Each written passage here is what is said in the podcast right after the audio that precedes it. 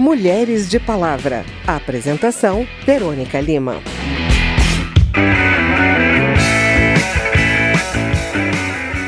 Já faz tempo que as mulheres brasileiras se mostram interessadas em empreender. Metade dos novos negócios de 2016 foram abertos por elas.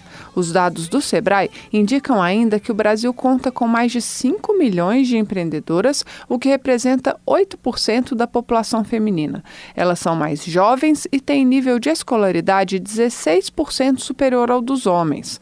No entanto, ganham 22% a menos. Uma situação que vem se repetindo desde 2015, segundo dados do IBGE. Em 2018, os donos de negócio tiveram um rendimento mensal médio de R$ 2.300, enquanto o rendimento das mulheres ficou em R$ 1.800. A repórter Carla Alessandra conta a história de duas empreendedoras brasileiras que falam sobre os desafios a mais que precisam enfrentar no caminho.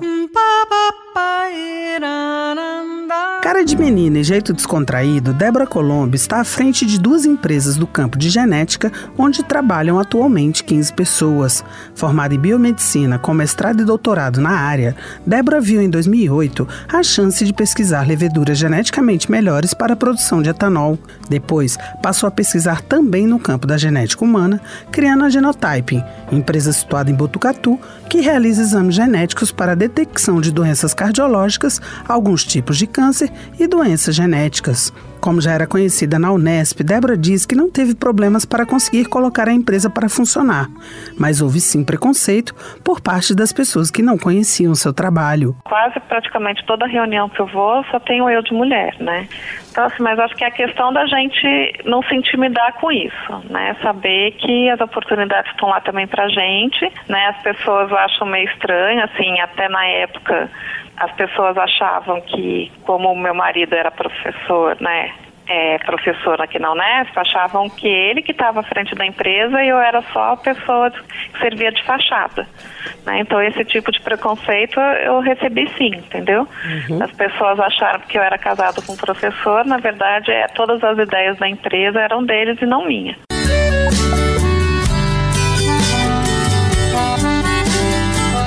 Criada em Piaçabuçu, a última cidade do estado de Alagoas a receber as águas do São Francisco, Ana Laura da Conceição Santos tem uma relação de amor com o velho Chico. Filha de um barqueiro que fazia a travessia do rio transportando coco e arroz, Ana Laura sempre viajou muito e aos 12 anos ela começou a perceber a existência de turistas que vinham para a região. Como boa moça do interior, Ana Laura se casou muito jovem e começou a trabalhar como professora em um município vizinho. Mas, há 20 anos, ela resolveu expressar esse amor pelo local onde nasceu e vive até hoje, empreendendo. Juntamente com três filhas, ela está à frente do receptivo Ribeirinhas, que faz passeios diários de barco e jipe para os turistas que desejam conhecer os encantos da região. Mas, apesar de tanto tempo no mercado, Ana Laura garante que ainda não é aceita pelos outros receptivos, todos gerenciados por homens, e enfrenta preconceito diariamente. Muito, até hoje, minha amiga. Eu todo dia derrubo vários leões para poder vencer. É dificuldade em todos os lugares pelo fato de ser mulher. Aqui na cidade eu sou a única barqueira, sou a única jipeira, sou a única dona de receptivo, mas eu carrego uma cruz pesadíssima. Eu levo muitas portas na cara. Eu também quero navegar. Esse é um caminho de desafios. Mesmo com todo o potencial econômico e empreendedor, as mulheres ainda precisam superar algumas barreiras. As empresas abertas por elas tendem a ter vida mais curta, as empresárias têm menos redes de contato e nem sempre participam de negócios maiores ou inovadores. Para incentivar outras mulheres a empreender, Contando histórias de centenas de empreendedoras, Fernanda Moura e Tassiana Mello rodaram o mundo recolhendo depoimentos de mulheres para compor o livro Do Jeito Delas História de Mulheres Empreendedoras pelo Mundo. O livro, lançado em 2018, tem prefácio de Luísa Helena Trajano, empresária que comanda a rede de lojas Magazine Luiza. Da Rádio Câmara de Brasília, Carla Alessandra.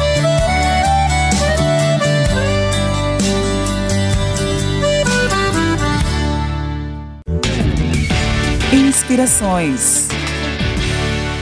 Pena peguei minha pena, pisa pilão, pena fui escrever, pisa pilão, minha pena caiu da mão, pisa pilão, o tijolo fez o meu.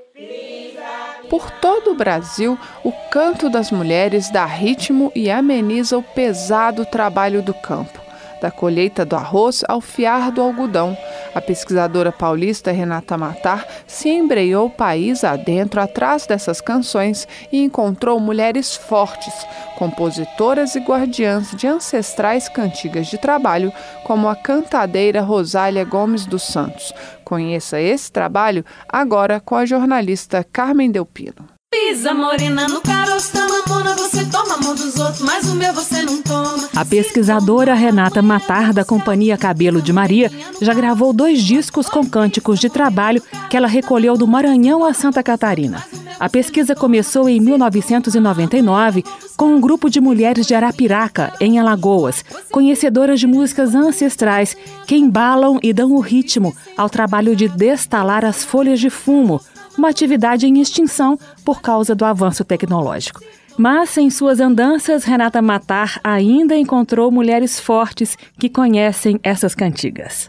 Sim, encontrei essa mulher forte e que eh, tem todo esse é, conhecimento né, cultural na cabeça, que tem o conhecimento do plantio, da colheita, da natureza, né? Que leva uma família, às vezes, nas costas, às vezes a mulher é a principal. Muitos desses lugares eu encontrei a mulher como a principal pessoa da família, assim, na organização, né, da financeira, no trabalho mesmo, de botar a mão na massa, né. É engraçado, em Alagoas eu senti muito isso, assim, que os homens, eles trabalhavam muito na época do plantio e a colheita do fumo, né, mas o resto do ano eles não sabiam muito o que fazer, assim, e ficam sem, muitas vezes sem atividade. E a mulher não. Aí ela fez todo esse período, né, da, do, da colheita, da destalação do fumo, fez todo o processo. E o que, que ela vai fazer o resto do ano? Ela vai atrás de outras coisas. Então, ela vai costurar, ela vai lavar, ela vai é, organizar outras atividades onde ela possa manter a família viva, né? Impressionante. Essa mulher do campo é uma guerreira mesmo, né? Que a gente precisa conhecer melhor a força dessas mulheres. Nesse trabalho de resistência cultural desenvolvido pela Companhia Cabelo de Maria, a pesquisadora Renata Matar conheceu a cantadeira Rosália Gomes dos Santos, uma das guardiãs dos cânticos de trabalho, músicas que Rosália conheceu na infância, trabalhando na roça com a família. Eu trabalhava com serviço de fumo. Eu comecei a, a juntar fumo, quebrar fumo. Eu não quebrava, porque eu era novinha, eu tinha assim é, tinha uns 10 anos, meu pai levava para a roça, que ele não plantava muito fumo, mas plantava assim, quatro, cinco tarefas de fumo. Aí levava nós, eles quebravam, ele quebrava o fumo, botava no nosso braço, nós levava lá pro pé do vará, que é um vará que tem para colocar a soia dentro. E eu fui crescendo e, foi, e, de noite a gente botava, o povo botava fumo no salão, salão grandão a gente chama salão do fumo, né? Aí todo mundo destalando fumo, cantando, e eu, pequena, mas eu era, era curiosa muito, não sabe? Quando eu vi o povo cantar, eu já ficava curiando. Eu digo, vou aprender. Aí eu aprendi a cantar, mas o povo era assim. E houve só um exemplo dessas cantigas de trabalho que estão na memória de Dona Rosália. Eles cantavam, Baia, que hora é essa, ô baia de manhãzinha, Baia, que hora é essa, meu amor? Foi pra Marinho, ô baia, ô baia. Aí tira o verso, sabe? Se eu soubesse que tu vinha, fazia dia melhor. Dava um nó na fita verde, prendia raio do sol, ô baia, ô baia. Que beleza! E Dona Rosália diz que esses cânticos ajudavam a amenizar o trabalho pesado dava para trabalhar e se divertir. Que tem Maria, que tanto chora, batado feijão, acabou seu embora. Esses cânticos de trabalho de Dona Rosária de Arapiraca, em Alagoas, e muitos outros recolhidos pela Companhia Cabelo de Maria no Brasil inteiro, você encontra em dois discos que o grupo gravou pelo selo Sesc. Da Rádio Câmara de Brasília, Carmen Dalpino.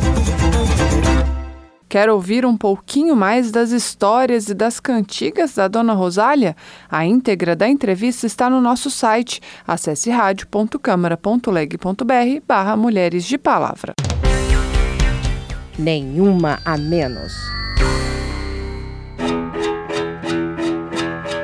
Se a música suaviza o trabalho, não há nada que amenize a violência contra a mulher.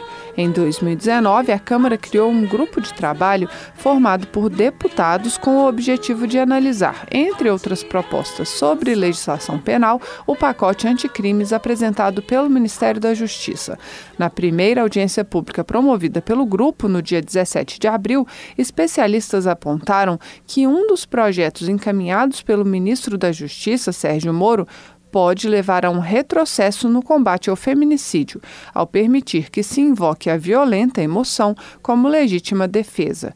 Quem explica é a repórter Lara Raj. O projeto diz que, em caso de excesso de ação por medo, surpresa ou violenta emoção, o juiz poderá considerar a hipótese como excludente de licitude e poderá reduzir a pena pela metade ou deixar de aplicá-la. A advogada Maria Cláudia Pinheiro ressalta que esse artigo não valerá só para policiais, mas para todos. Esse dispositivo não é para policiais, esse dispositivo é geral e traz preocupação às mulheres, sim, a introdução da violenta emoção como excludente de licitude de um excesso da legítima defesa, porque a gente sabe que nos crimes contra a mulher, uma das alegações comuns dos homens é eu estava rebatendo.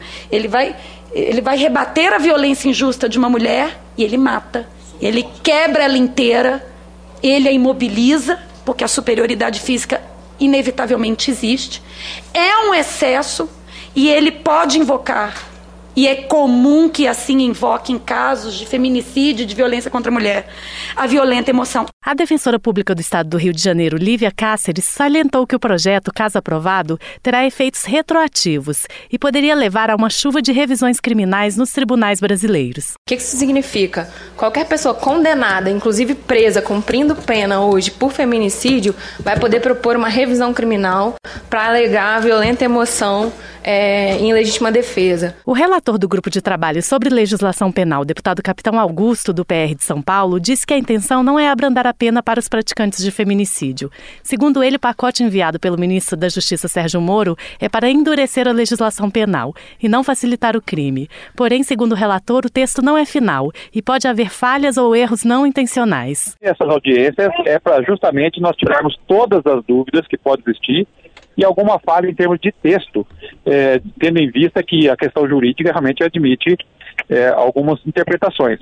Então nós vamos estar analisando, foi anotado com, com cuidado essa questão, podemos estar é, suprimindo ou alterando é, alguma parte do texto para, em hipótese alguma, é, haver qualquer facilitação para crimes, para marginais e, e corruptos. Após ser analisado pelo grupo de trabalho, o pacote de projetos anticrime será analisado por comissão especial e pelo plenário da Câmara. O grupo é responsável pela análise da proposta do ministro Moro e de dois projetos elaborados pela comissão de juristas, coordenada pelo ministro do Supremo Tribunal Federal, Alexandre de Moraes.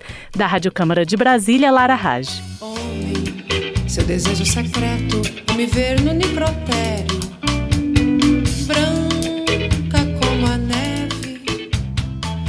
Foi o Mulheres de Palavra, com reportagens de Carla Alessandra, Carmen Delpino e Lara Rage. A produção é de Lucélia Cristina e os trabalhos técnicos de Indalécio Vanderlei. Edição e apresentação Verônica Lima. Se você tem alguma dúvida, mande pra gente. O e-mail é rádio.câmara.leg.br e o WhatsApp é 61 999 7890 80.